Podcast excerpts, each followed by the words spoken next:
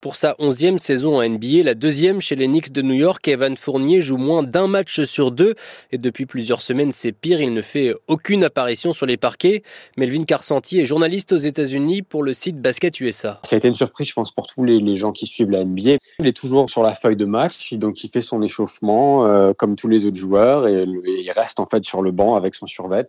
Il n'est pas mis à l'écart du groupe, il est toujours dans le groupe, il s'entraîne toujours, mais l'entraîneur fait le choix de ne pas le faire jouer. Et le problème pour Evan Fournier, c'est que sans lui, les Knicks marchent sur l'eau. Ils sont montés dans le top 6 à l'Est après un début de saison en Dancy. Alors vu le contexte, le Français de 30 ans pourrait aller voir ailleurs. Un transfert semblerait l'issue la plus logique. Malgré tout, il a un contrat qui est assez volumineux. Il gagne près de 18 millions par année. Donc, du coup, les autres équipes vont réfléchir à deux fois avant d'essayer de faire un transfert pour le récupérer. Mais ça reste un joueur qui peut aider une équipe qui vise le titre. Comme par exemple, c'est la rumeur qui court aux États-Unis chez les Lakers de Los Angeles. Mais un autre élément va bientôt rentrer en compte dans la réflexion du Français.